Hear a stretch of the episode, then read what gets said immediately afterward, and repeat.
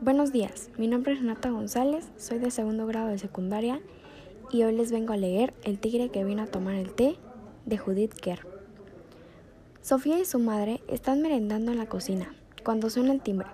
Se preguntan quién puede ser, pero no se les ocurre quién, así que van a abrir la puerta.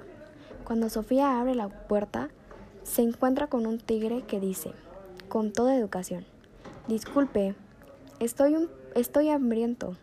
¿Podría tomar el té con ustedes? La madre de Sofía le invita a pasar y le ofrece un sándwich.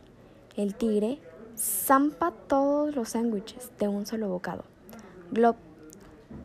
Y, con cara de tener mucha más hambre, hace lo mismo con todos los pasteles, todas las galletas y toda la tarta, regándolo con toda la leche de la jarra y todo el té de la tetera.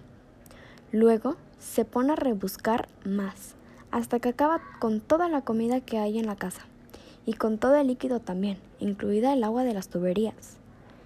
Entonces, también con mucha educación, dice, gracias por el té, será mejor que me vaya. Y se va. Cuando el papá de Sofía vuelve, le cuentan de la visita del tigre y de lo que pasó, y él propone salir a, él propone salir a cenar. Así que salen. Ya de noche, todas las farolas de la ciudad estaban encendidas y todos los coches llevaban las luces puestas y se van a cenar a un restaurante. Al día siguiente, Sofía y su madre van a hacer una gran compra y acuerdan de comprar una tarta de comida para tigres por si acaso.